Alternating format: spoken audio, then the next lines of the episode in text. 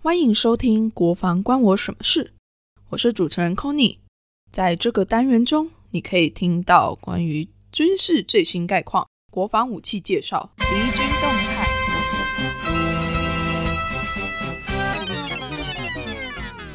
才怪！在这里，你会听到和以往军事讨论完全不同的声音和观点。如果你原本一点都没有在关心国防，这个单元会让你发现，原来国防离你那么近。如果你原本就会关心国防，也有些了解军事议题，这个单元将会让你发现，原来国防也可以这样讨论啊！好了，话不多说，就让我们一起听听看，到底国防关我什么事吧。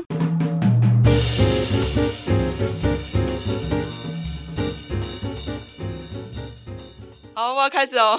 欢迎来到《伪叛逆女孩》，我是 c 差点都忘记自己要讲什么，太久没有录《国防关我什么事》了。那这一集又是久违的《国防关我什么事》。我上一次上一集上架是五月的时候了，有来宾的对谈。因为中间我就做了骄傲月的特别节目，哦，对，然后在七月偷懒就是录我自己单口的播放，就没有找来宾，找来宾中间其实也没发生什么事，哎，对啦，就是最近事情比较多一点，刚好一发了通告就发生了大事，对，然后我就在前一阵子的时候刚好有看到弹性说爱的杨分享的他的同学，然后他有一个。自己的账号，等一下就请他自己来介绍他自己的账号好了。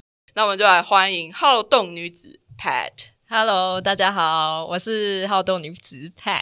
哎，这是我第一次介绍我自己的这个身份，我觉得 对，很紧张吗？哎，蛮紧张的。对啊，因为我那时候第一次看到他的 Instagram，就觉得很想要邀他来聊一下。因为说真的，我身边会直接自己谈民防或者是国防这件事的女生超少。嗯，可以想象，应该是真的。我也没有这样的朋友，就是对不对？零人，零人，就其实真的会自己主动去谈论的女性，并没有到那么多啦。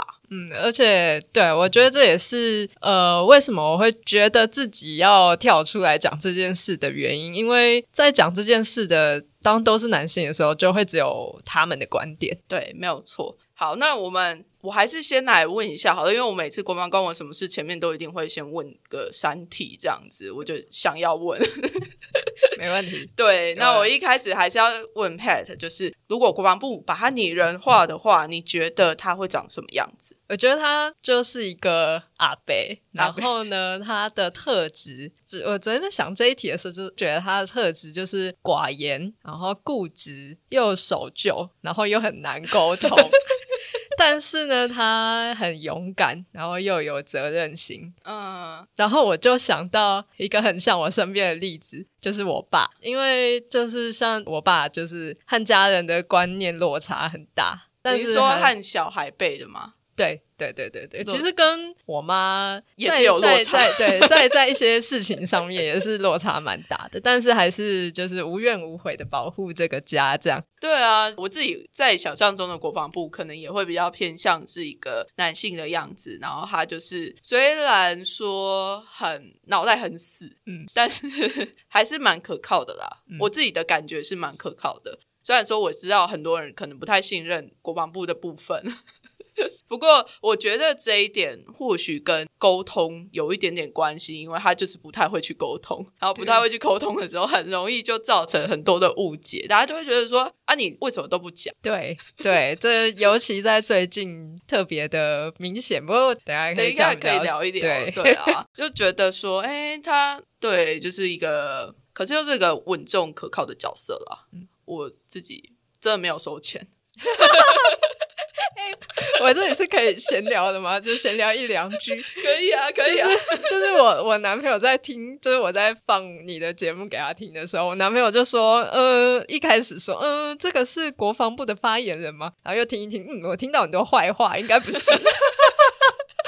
我如果在国防部手下做这种事情，他们应该不会饶了我。不行，不行，不行。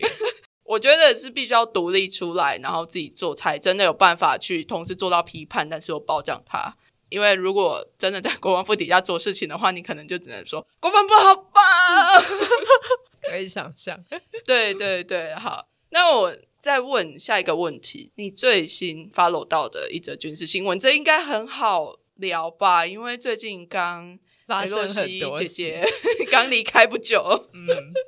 哎，你发这个访纲给我的时候，那时候裴洛西还没有来。对啊，那时候大概就有稍微想一下我会讲什么，然后跟现在落差非常的大。那不然你本来想说什么？呃，所以你想要听的是？对，我想听，我想听。呃，原本的我最近一则听到的是那个，就是有一个他是义务役，然后他结果他被，就其实我没有很很确定他的细节，但是他去操作武器，对，然后。过世了，对对对，发生意外嘛？军事训练役，就四个月的那种。对对对对，然后在演习的时候被。啊，反正我也不，我也真的不知道那个实际的内容到底是什么，但是他就是发生意外过世了。对，那时候就是我我没有看到非常细节，就是我以一个平民的角色，我会看到新闻的关心的程度，就是感觉到好像军营里面可能发生一些一些事情，但是又他们又没有办法很透明的让社会大众知道，然后不知道是文化上的问题，还是说他们这个有什么其他的。隐情，但总之就是他们就没有开放给社会大众知道。那这个就很一贯我对国防部的印象，就是这个组织的文化蛮不透明的。这样对啊，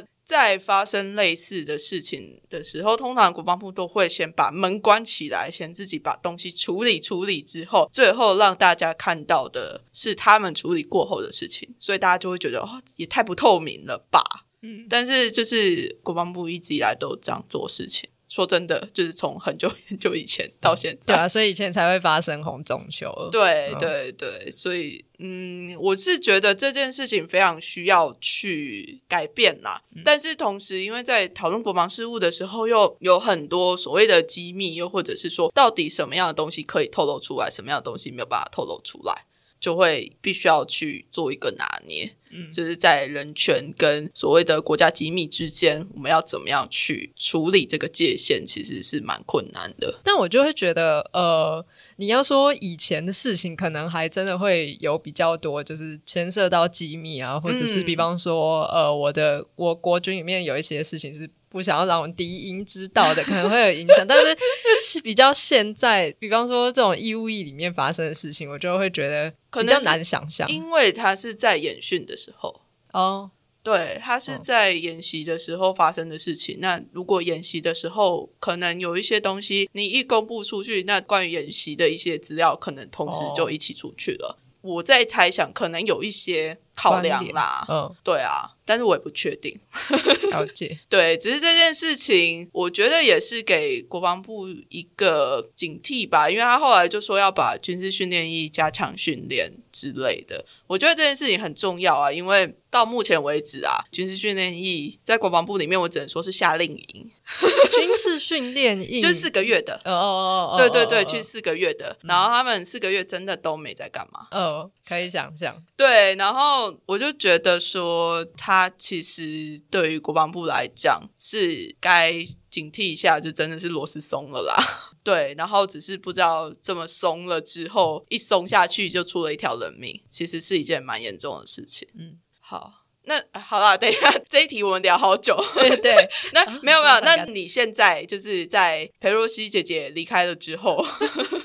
你想要分享的新闻是什么？哦，我觉得在中共军演这一段时间，最近一个我最有印象的就是那时候有飞弹穿台，嗯，这个新闻 release 出来，然后那时候就是一开始是日本先发布的嘛，对，然后我就有个朋友就是看到这件事就跑来找我讨论，然后他就贴给我看，然后就说，呃，问我有什么想法这样。那其实对我来说，我那时候是有刻意的不去摄取太多这方。面的知识因为，就是一来会让自己心情很糟，很容易动摇，很容易焦虑。对，所以一开始我其实没有很想回，但是因为我的朋友那时候他开始有点情绪性的在看待这件事情，然后。所以我就给了他一个我有看到的说法，就是说，哦，那可能是飞弹可能射的太高，然后他没有在国军认定是有威胁的范围内，所以没有去做处理。嗯，那我的朋友那时候接下来的反应就是，那为什么国军不针对这件事情说明？那不说明的话是没有办法稳定军心的。其实国军一开始有发布声明，就是掌握之中，嗯，然后我朋友就是觉得这是干话。对对，然后，但其实我们在那时候在讨论的当下，我有去后来有去查时间，就在那几分钟，嗯国军就追加发了新的新闻稿，对，就是有说明这件事是怎么怎么发生，所以就是实际上是一些细节啊，飞弹的距离啊等等那些比较技术性的细节，然后这件事就让我觉得其实他们有在进步。是这个发布新闻的速度变快了，然后他们也有注意到这件事会呃影响大众的舆论，大概是这样。对啊，但是我觉得啦，台湾。目前的状态，在看新闻的时候，其实更麻烦的是，有很多民间新闻会直接采用对岸的新闻来直接发，然后大家就会开始人心惶惶，就觉得哎，国防部怎么不说？国防部怎么都没有什么反应什么的？但是重点是，对岸他们说他们的，我们怎么知道那些新闻是真的？然后很多的新闻为了要追求点击率，嗯，就直接把它移植过来，然后对，然后真正。一些可能更正确的，我们有资讯、有讯息的、有资料的新闻在发布的时候，其实一定会比那些新闻还要再慢出现。嗯，对，所以它的那个时间差就会，我觉得是会导致所谓可能民众不信任啊，或者是会觉得说哦，你怎么那么慢？嗯，对。但是事实上是它有没有真的发射，我们也不知道。然后它也是一个资讯站的一部分。我在想，不哦，我帮稍微帮我朋友平反一下，他是有，他是有。在注意这个来源，他他那时候是特别是因为有呃是日本提出的，所以他觉得有稍微有一点可信度。嗯嗯，对，但对我觉得你刚刚说的的确是，就是没有注意到这，我觉得可能不一定是没有注意到，总之就是你刚刚说的那样，就是因为追求点击率之下，或者是。或者是有某一种企图，我我其他的立场考量，对，然后而且这次就很瞎，中国射了七枚飞弹吧，然后四枚落在日本的领海里面，我就觉得，Hello，日本难怪会生气气，真的，这射到我了。它的那个精准度其实是蛮糟糕的啦，真的，我说这真的是你觉得真的是精准度上的问题，是，就是 OK，对，其实我对于中国的军武的实际上面的质量没有那么的相信啦，嗯嗯，对，不如他们所说宣称。对，而且其实说真的啦，他们我自己个人认为，他们不太可能真的请全力来攻打台湾，因为他们在我，不知道你有没有看到另外一个消息，就是他们其实，在军演的这段时间，他们在靠近印度的边界，其实有让了一块湖给印度。哦，我知道中印边境一直有一些对对对纷争，但是不知道这个新闻。对，然后他们就有人说，哦，又在军演，然后又要转移注意力这件事情，我们的土。地都被割走了，然后你们还在那里说台湾怎么样怎么样？所以其实中国它除了台湾之外，还有很多事情要烦恼。我我相信你也是这样。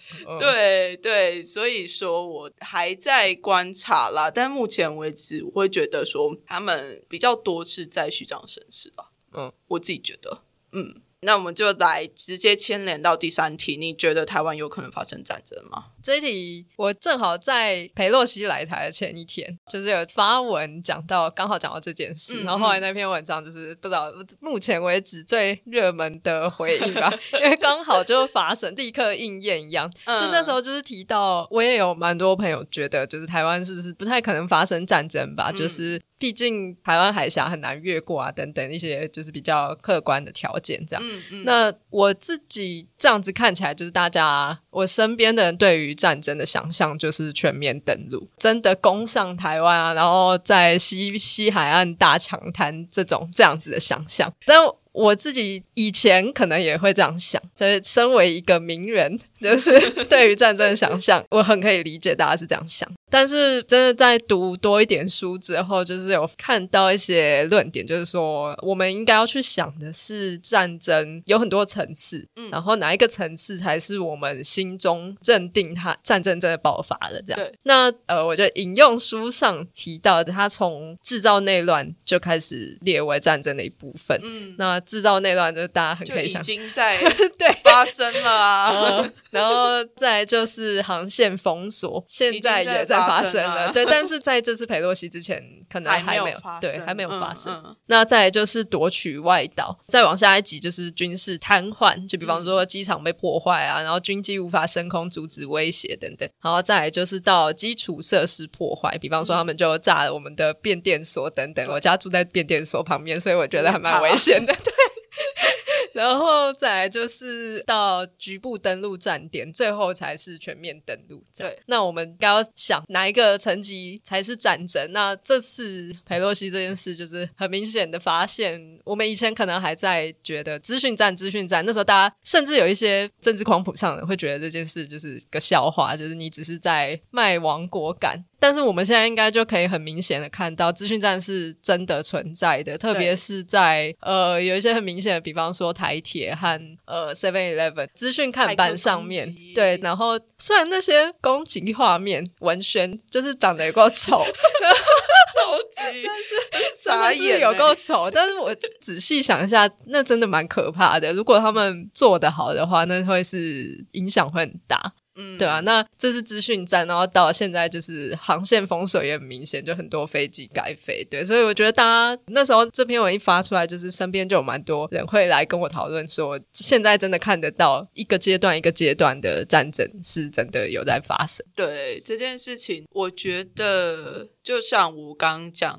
的，就是虽然说我不太相信说会有那种全面登陆的战争发生，但是我并不否认前面这些事情它都已经慢慢的在发生了。而且我真的觉得资讯战是非常严重的一件事情，就是尤其是对台湾来讲，然后台湾的语言跟中国的语言又刚好是可以互通交流的，那这样子其实他们在认知上面要洗，其实蛮容易的啦。所以有可能他们也有机会，就是不费一兵一卒就直接把台湾捅起来，也有可能啦。嗯，这就是我接下来想要跟我身边人讲的一套剧本。其实是我在电视上看到，但我那时候想想就觉得，哦，这个感觉真的蛮有可能发生。呃，我看到这个剧本就是，比如说这件事发生在东沙岛，就是一个离台湾哇几百远一点对几百公里的的岛上。那岛上没有居民，只有两百个驻兵。假设中国使用某种方式，或者是说他们用比较少的武力去迫使这两百个驻军无法继续抵抗而投降，那他们把这两百个人带回中国去。接下来中国就说：“哦，你有两百个俘虏在我手上，你。”必须要跟我和谈。那接下来，我个人就很可以预见台湾会发生什么事。比方说，这些官兵的家属可能就会跳出来说：“那是我儿子，那政府要救救他。”嗯，那台湾人又很容易被这种情感上面的，就被这些情感牵着走。然后台湾又还蛮多跟中共很亲近的中共代理人，对这些中共代理人，他们就很可以想象，他们就会开始分化，大家那就会让政府很。为难，就我到底是要跟对方和谈呢？我然后保护这两百个人呢，还是？但是这么做之后，就会让我们失去一些底线。嗯，这就是我那时候看到的剧本。剧本，就我就觉得 哦，很有可能发生。如果在东沙岛上这件事真的成真的话，接下来的这个走向是还蛮可以想象的。是啊，我觉得这个剧本它。确实是蛮有可能发生的，而且又用中共那个杀人不眨眼的那种 方式，毕竟他们都这样子对待新疆啊、西藏啊、香港啊，都这样子做了，那难保他们不会做这种很流氓的事情。那我们要怎么样维持一贯的君子态度，然后再去面对他那个流氓的事情？那其实是一件非常困难的事。对啊，我觉得蛮有趣的这个剧本。虽然说中共公台还有千千万万个剧本，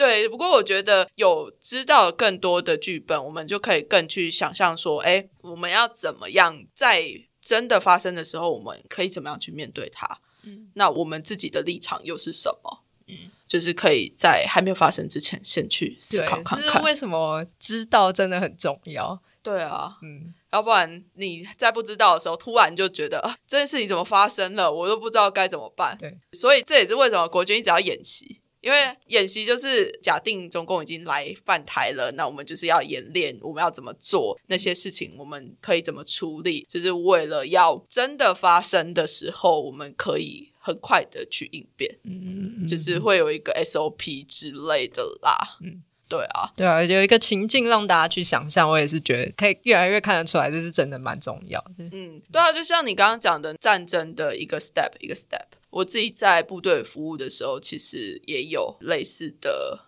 什么时期，什么时期要怎么做，然后什么时期会发生什么事情？其实我们都有在做类似的演练哦。在夏季地的时候啊，然后都会有做相关的，就是哎，我我会看到说，哎，我现在是什么时期，然后我要进展到哪里了，然后我现在这个单位我要怎么处理，我要怎么做，其实都有一点点基础的概念啦。嗯。你刚刚在念的时候，我就觉得哎，好熟悉哦！在看重看那个交战本，对交战手册啊，然后还会有一个小本本，然后可以去翻，说哦，我们现在什么时期，我们要在哪个位置什么？那我就觉得这个就是有当过兵跟没当过兵，至少在这上面就会有差别。可是我觉得这真的是要看有没有认真在打。哦，好，这我后面会再提问。好了，那我们讲了这么久，所以你觉得台湾有可能发生战争吗？有啊，就是现在正在发生战争。对，好破题，我应该破题是不是？对，OK，讲太多让大家那个头晕，有点疑惑的，头晕目眩。对，就是现在正在发生中，我也蛮同意这个观点的。好，那我们就来邀请 Pat 来介绍一下自己的。原来现在才正式开始介绍。啊，大家好，我是好动女子 Pat。那我主要在经营的是呃一个 Instagram 的账号。那这里面分享的是一些民房和新房的知识，以及我如何训练自己变得更强壮，不论是在身体或是心理上。那因为我自己其实原本就还蛮喜欢运动的，嗯，那我尤其最常从事的就是三铁。哦，那三铁里面就是有个铁人精神。铁人精神，它就是把训练融入在生活中，也就是训练就是生活，生活就是训练。听起来很苦，但是其实对铁人来说，大家通常都还蛮乐在其中，对。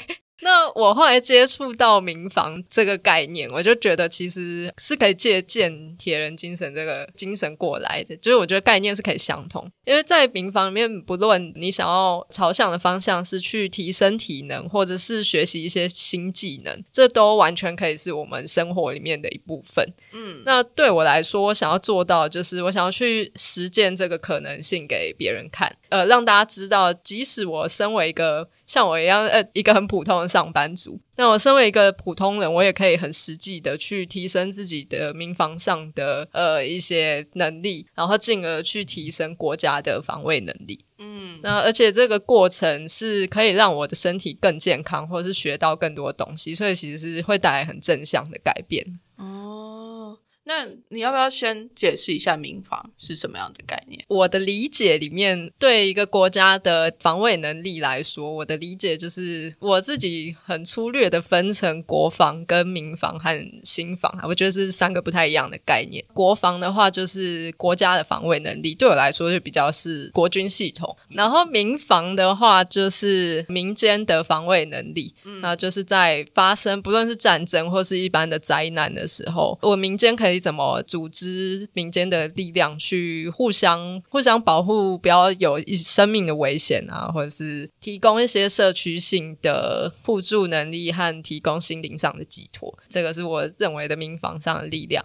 然后再来新房的话，就是不论你是军或是民，你都需要建立一些，当你的国家在面对威胁的时候，要有一些最基本的知识。那当你碰到威胁的时候，你会比较不容易动摇。这个是我认为新房。呃，因为我觉得国防对于一般人来说真的是距离蛮遥远的，然后也很难想见我们可以去改变它。是啊，对，所以我会觉得做自己能力范围可及的事情，那就是在民防跟新防上。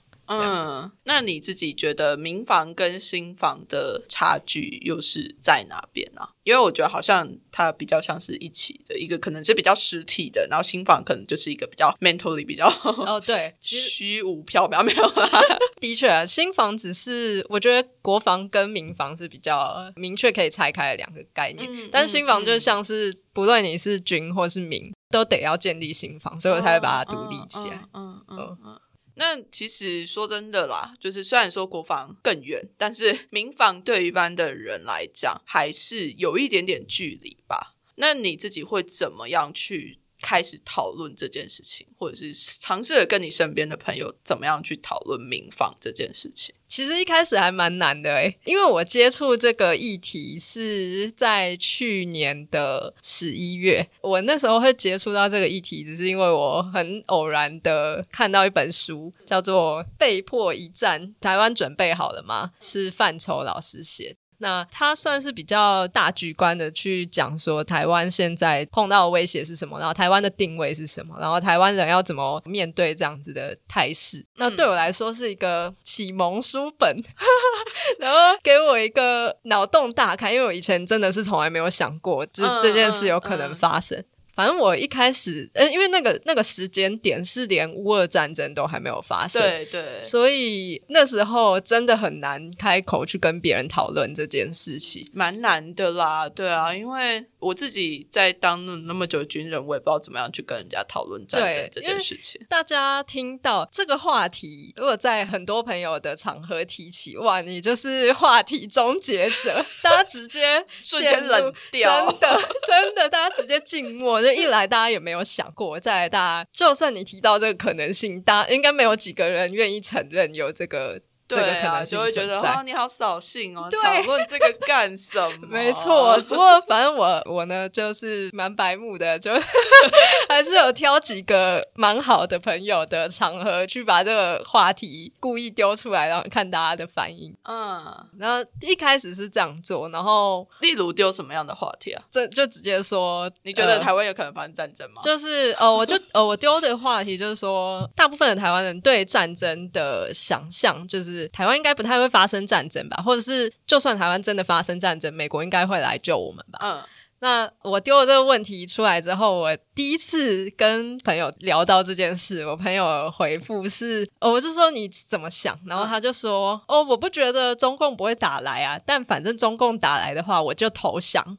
然后我就 傻眼，等一下，Are you kidding me？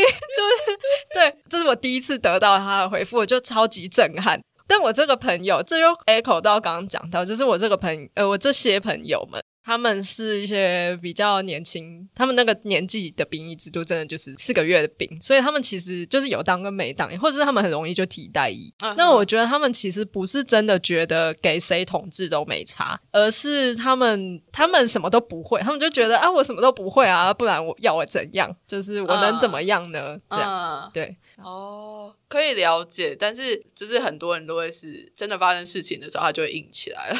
哦，对对对对，我觉得 我相信他们真的发生事情的时候，他们的想法会不一样，就会瞬间就有一点改变了，就好像。在平常没有那么切身的时候啊，随便，反正我随便想讲什么答案都可以嘛。嗯，对，但 哦，刚刚其实只是要讲，就一开始很难去跟别人启齿这件事。嗯嗯嗯。那后来就乌俄战争就爆发，大家就开始 live table，就是上真正上演，大家就会开始讨论。但是这个讨论都还只是停留在好可怕。战争好可怕，但是没有进到下一个城市，就是我们可以做什么。嗯，然后这也是为什么我后来就觉得，那要去呈现这件事给别人看的话，我自己觉得最实际的方式就是自己做给别人看，然后呈现的方式就是 Instagram 的账号了嗯嗯，所以这也是呃 Instagram 的账号也是一个很生活化的平台。是啊，是啊，是啊。我觉得很好诶，因为我真的很少看到有人在谈这件事情。我是只孤鸟。对，因为我自己其实已经尝试谈国防这件事情，谈了差不多一年了吧。就是前面已经做了十二集，然后就是每个月一集这样子。但是其实我会觉得还是蛮难触及到大家的啦。因为虽然说现在发生了很多事情，都会呃让国防民防这件事情离我们越来越近了，但是它可能真的不像是什么 民生。会就哦，我去买个鸡蛋啊，或者是我家的公司怎么样了，男男女朋友怎么样了，那样子更吸引人。这个议题其实没有那么吸引人啊，所以要怎么样让它更生活化的去讨论，也是考验着大家。嗯，呃，我自己觉得我想要尝试的方式就是把它跟运动结合在一起。嗯嗯，因为毕竟呃，你要去谈防卫，其实有一部分也是提升体能嘛。这你要把它跟运动连接在一起，也是可以的。是可以没有对，那而且我也同时也想要做到的是啊，虽然我现在就是影响力还很小，对，但是我 心目中的愿景是，就是大家在讨论到这件事的时候，不要只有一个观点，就是啊，我们的国防能力是就是怎么样怎么样，而是可以去比较正向的看待它，就是我们我自己只是去跑个步，我只是在让我自己变得更强壮一点，我也是在为我的国家的防卫能力尽一份力量，我想要去传达是。这个讯息，成为民防一份子，从生活做起就可以。对对对对对对，就其实没有那么难哦，就是把这些事情把它化为更简单。就是你生活中，你就是运个动，让自己的身体更健康。其实你也是，当真的战争来袭的时候，你健康的身体确实是一个非常重要的事情。没错，没错。它的概念很简单，只是我们要怎么样让它连接到更大的方向，那但是又不会让别人觉得太沉重。嗯。一件很困难的事情，很 努力中，真的真的好。那你自己在做什么样子的准备？你刚刚有说嘛，就是你想要让它跟运动结合，所以你自己又学了什么样子的课程吗？或者是有做什么样子的事情来做民防的准？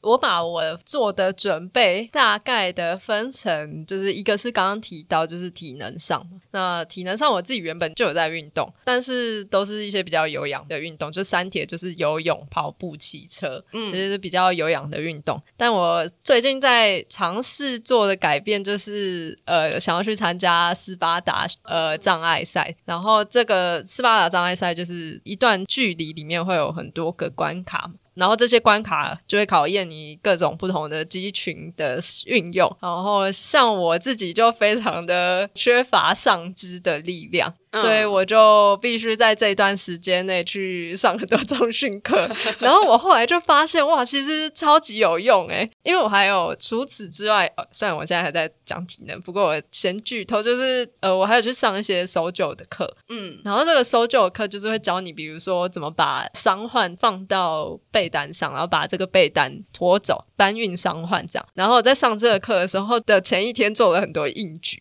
然后就习得一个新的就是发力的。方式，然后在上搜救课的那一天，我就直接就是以呃，我是一个五十公斤的女生，呃，就搬走了一个八十公斤的男生，就超有成就感。真的，我真的觉得女生也不要小看自己的身体能够发出来的能力。对，这是体能方面，就是我觉得练斯巴达障碍赛蛮好玩，然后也真的是蛮有用的。嗯，然后再来就是技能方面，技能方面我。我可以想象到，在假设战争真的发生的时候，有关的技能，第一个最显而易见的就是救护，因为一定会很多人受伤。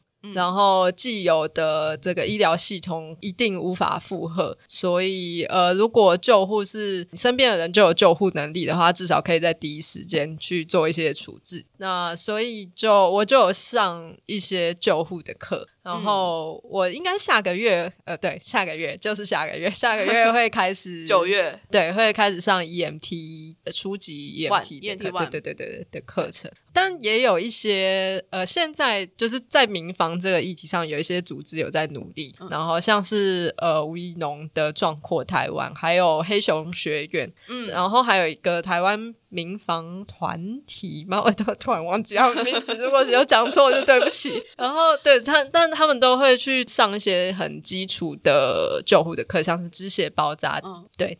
就是我想到最有关的就是救护，呃，接下来还想要尝试还有一些就是野外求生，但是还没有到真的很野外去，但可能就是去露营，然后学一些呃，这因为这个对我来说我自己也觉得很有趣啊，嗯，就是学一些呃我在野外的时候可以用什么工具，然后让自己生火，对对对对对对，保暖之之类的。所以这些对啊，这些 Echo 前面讲，就是我的生活里面，我就可以包含这些东西进来。只要你知道这个是有关的，嗯嗯嗯，就是要更多的技能。对。然后再来就是一些比较 mental，就是防灾准备和知识，对国际情势的知识。然后这些就是透过念一些，就看一些书啊。然后防灾准备的话，可能就是比如说哦，这个防灾应急包。嗯嗯，对对，背包你有你有 po 文，对，大家可以去看一下他的 po 文，就是有你的防灾应急包里面应该要有一些什么呢？对，可以放什么东西，然后再来之后想要去访查一些防空洞吗？对，防空洞、防空设设备设施，总总之就是防空的场所。对，我相信应该会很多问题，不过 不好说啦。对对，因为大家其实都还只是把它当成是一个名词，对对，没有实际上去真的查看它或者是去使用它。所以这就是回答刚刚的问题，就是我自己做的准备，嗯，大概是这些，嗯。那除了你自己一开始阅读的书籍之外，你自己还有在读什么样的书吗？你说可以会推荐哪些书？呃，我觉得是要就依你自己在阅读的时候，可能读起来比较没有那么有障碍的书。我觉得看你在哪个阶段，就是像我一开始是完全没有概念的时候，读我刚刚提到的那本书就很适合，会给我建立一个全局观。然后接下来，我后来读了一些，我觉得会让我觉得哦，这件事有可能会发生，然后发生的时候会变成什么样子的。有一本还蛮有趣的书是《战争没有女人的脸》，这本书是在讲德国跟俄罗斯发生战争的时候，那他们那时候因为战力不足，所以连女人都有被。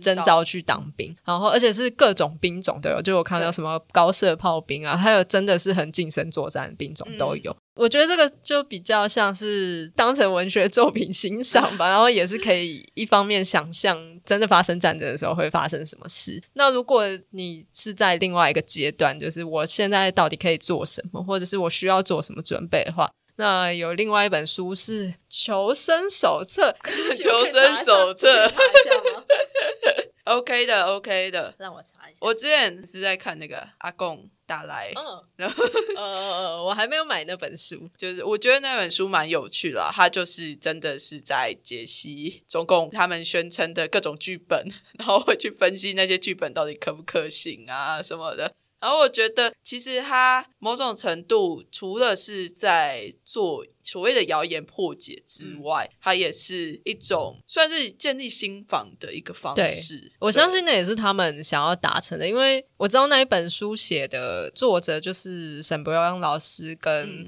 呃王丽第二站演。对对对对，我平常也会看他们，但是他们平常在做的就是在做建立新房和对抗资讯战这些事情。对对，我觉得蛮重要的啦。嗯。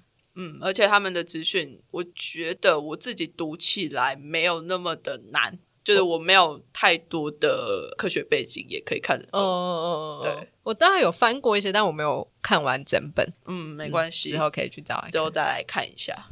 我刚说的那本书是《小老百姓的战场行动守则》，对，但他写的还蛮，他他有很多图片，嗯，然后就还蛮好读的。同样也是在讲真的发生战争的时候会有哪些不同的战争的种类，嗯，然后针对不同，比方说飞弹打来的时候你该怎么办，然后或者是真的被占领的时候。会发生什么事？就是你可能会看到，呃，有解放军在路上走啊。但当然，他因为他是日本写的，所以他用词不是解放军，但就是敌军会在路上走。然后对女性来说，你就要很小心，因为女性是最有可能在这种情况下受害。是类似这样的资讯。对，可是我觉得啊，就是有时候我们看到的所谓的那些战争的场面，都很不是台湾的，都很不属于台湾的。就是我们在电影上面看到的那些场景，那些都不算是台湾会真的遇到的状态，因为其实台湾的土地很小。但那些电影，就是我们看到的战争的画面，很多都是在大陆很大片的土地上面，然后大家就是互相打来打去、杀来杀去什么的。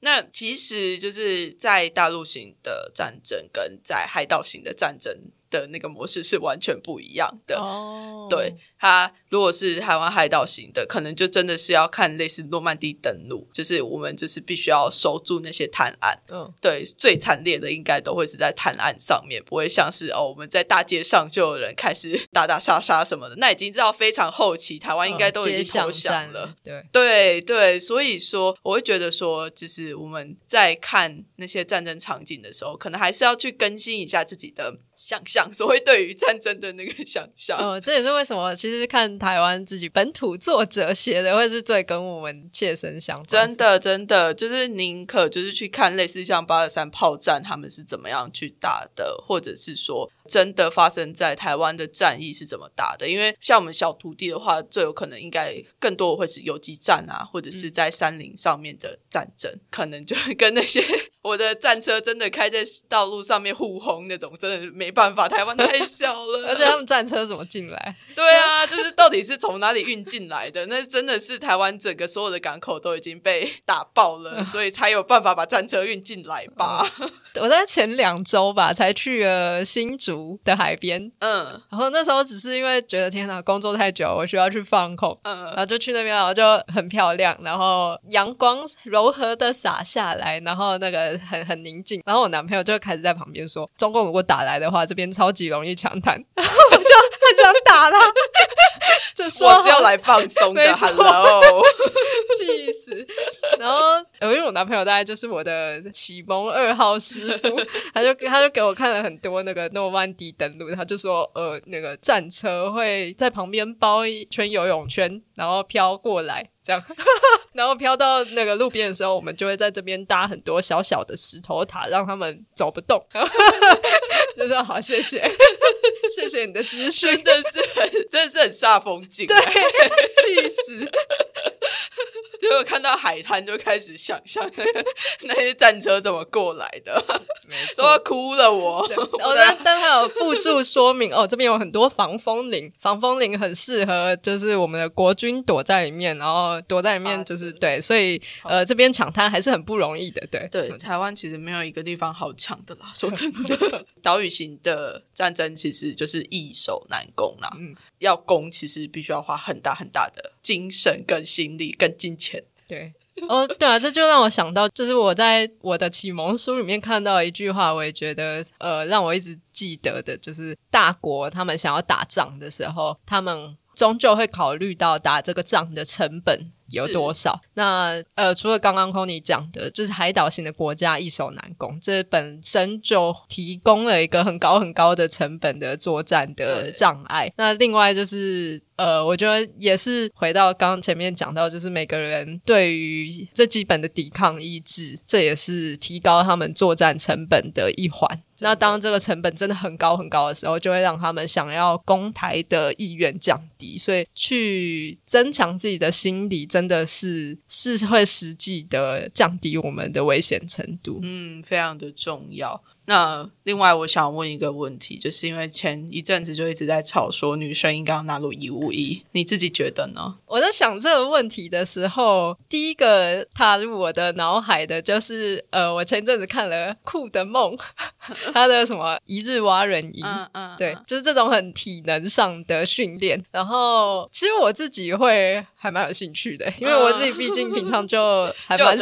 对，就还蛮喜欢训练体能的，所以我自己其实曾经有想过，如果可以去当，对啊，可如果可以当一阵子的兵，然后看看自己体能极限到哪里，好像也不错。嗯嗯。但接下来就是比较实际的去想，如果这个制度是要实施在广大的女性身上的时候，很显然就是呃，如果所有的女生都要去接受这样的体能训练，是不太实际的。就是如果真的女生要全部纳入义务役的话，必须要改变最多的是公。防部本身，他们对于女性的呃一些制度上面的调整啊，或者是甚至是营社要怎么样去处理，他必须要做非常大的转变。嗯嗯，所以说我自己还蛮希望，如果真的能够纳入的话，如果他们心脏够大颗。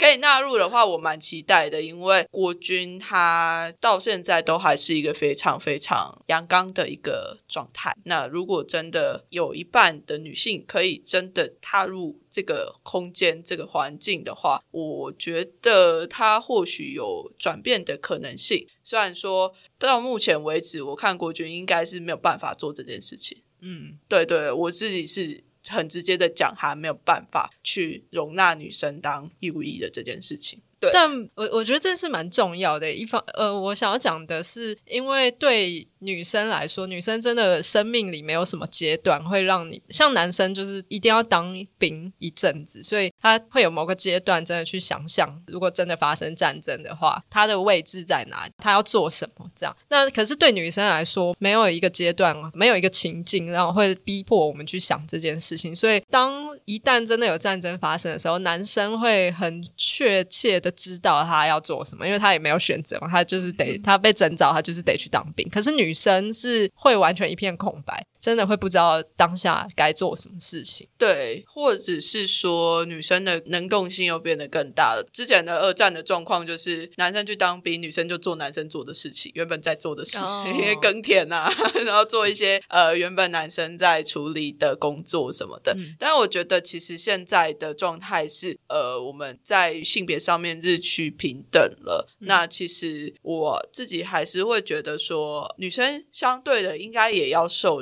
相对应的军事训练跟军事教育，嗯，对啊，我会觉得说，虽然说现在还是重复的战争里面，还是可以看到大部分的女性还是处在一个非常劣势的状态啦。因为在针对女性的，不管是性侵啊，或者是强暴，什么都还是在战争里面一个会使用的手段。所以，相对于男性来讲，女性更容易成为目标。嗯那好，那如果说女性更容易成为目标，那我们是不是更应该让女生去学习这样子的知识呢？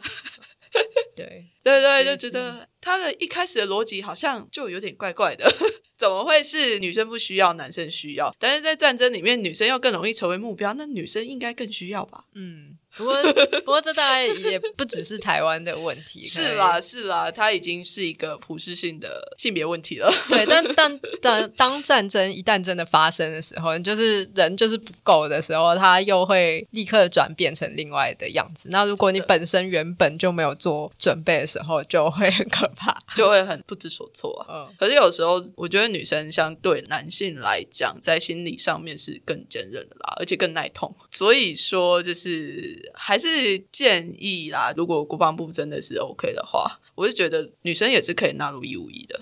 哎，到时候播出去我就被干掉，被广大女性听众干掉。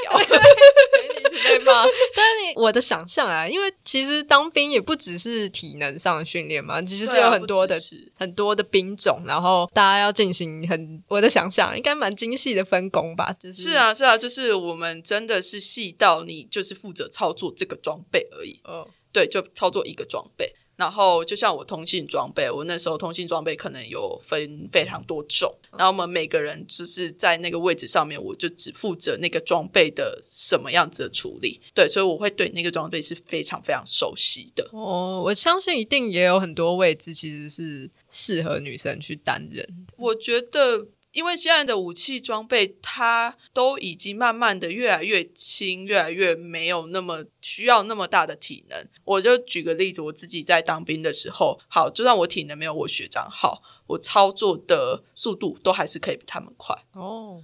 对，所以其实真的是要看你操作的是什么样子的装备，而且它更需要的是一个很清楚的脑袋，然后可以很知道说，我只要我要怎么样去处理会比较快，比较有效率。那我觉得这是可以被训练的，女性绝对是可以被训练去处理这些事情的。然后又不要再提说那些装备大部分都是为男性而设计的，所以。这又是一个问题。你要女生用女性的身材去操作男性的装备，那当然是很不公平的一件事情。然后就会来说，哦，女生那么瘦弱，女生没有办法去操作这些东西，因为那些都设计给男生用的。啊。Hello，就是在一个想要去贡献更多的女性的角度讲出来的话。对，那大部分的女性，其实我我身边的女生，因为大部分的女生还是没有接受过这个题材，但是一旦提起这个话题，其实我还蛮多女生朋友，她们都会自己去找书来看。我觉得女生真的不是对这个话题没兴趣，或是觉得不干自己事，只是就是没有想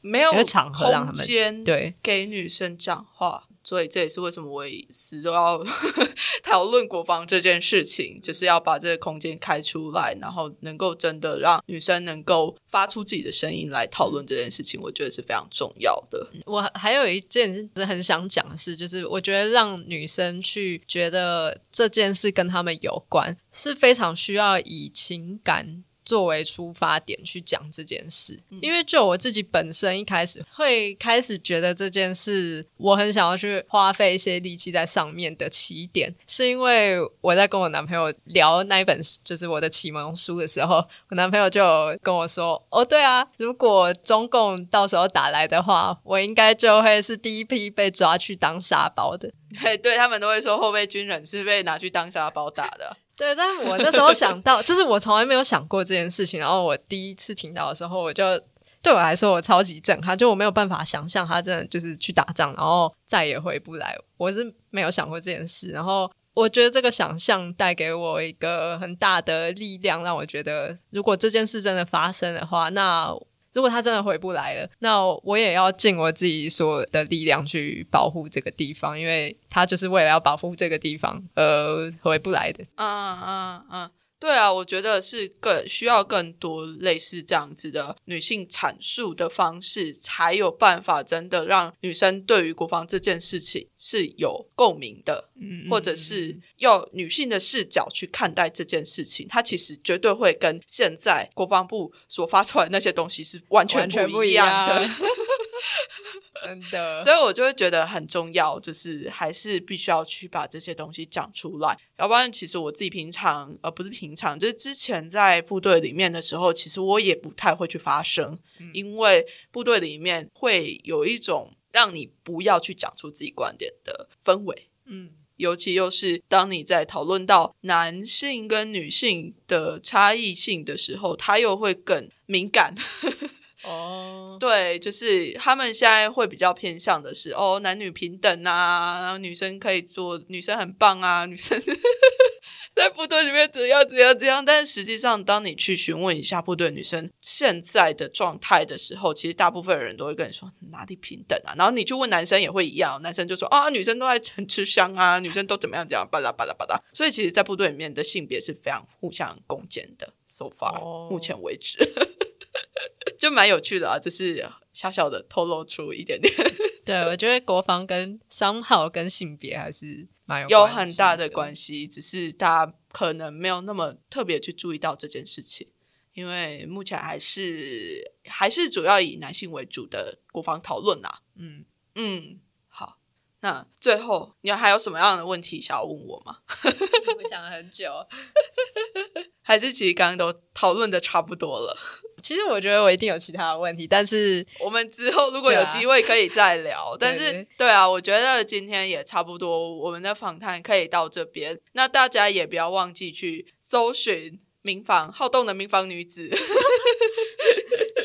对，把它 follow 起来。我觉得她的贴文我自己是还蛮喜欢的，就是它里面能够真的激发出一些思考的面向吧。哦，谢谢。对啊，对，而且很重要啦。就是我是觉得，就像我刚刚讲的，我就是试着能够看见女性在于防卫这件事情。上面的声音，它必须要被放大出来。对我，我我真的一开始也是觉得，哇，真的没有人在讲这件事，哎，完全没有，哎，就是我很少能够找到一件事是真的没有人在做的，这就是一件，真的没有，真的没有。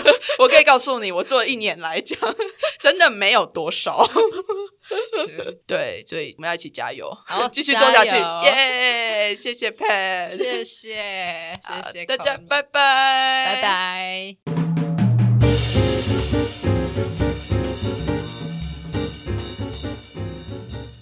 老实说啊，这集节目是 c o n y 从去年开始制作《国防关我什么事》以来最符合我一开始想象的一集。没想到竟然在做了一年之后，终于做了出来。也非常感谢 Pat 愿意跟我一起来讨论这些事情。希望能够让正在收听的你，对于国防或者是民防的这些事情，能够激起更多的好奇心跟想象。如果听完之后你有什么疑问，或者是想要讨论的，都欢迎到维叛逆女孩的 IG 或者是 Facebook，也可以到好动女子 Pat 的 Instagram，我会把它放在节目资讯栏中，欢迎大家一起去追踪。如果你很喜欢这一集，别忘了把这一集分享给你身边的亲朋好友们，也别忘了在你正在收听的平台上面按下订阅的按钮，这样下一次为叛逆女孩上新的节目的时候，你就不会错过啦。同时，你也可以到 Apple Podcast 或者是其他可以留言的地方留下你的评论，我会想尽办法回应你的。那这集国防关我什么事就到这边，我们下一次再见喽。大家拜拜。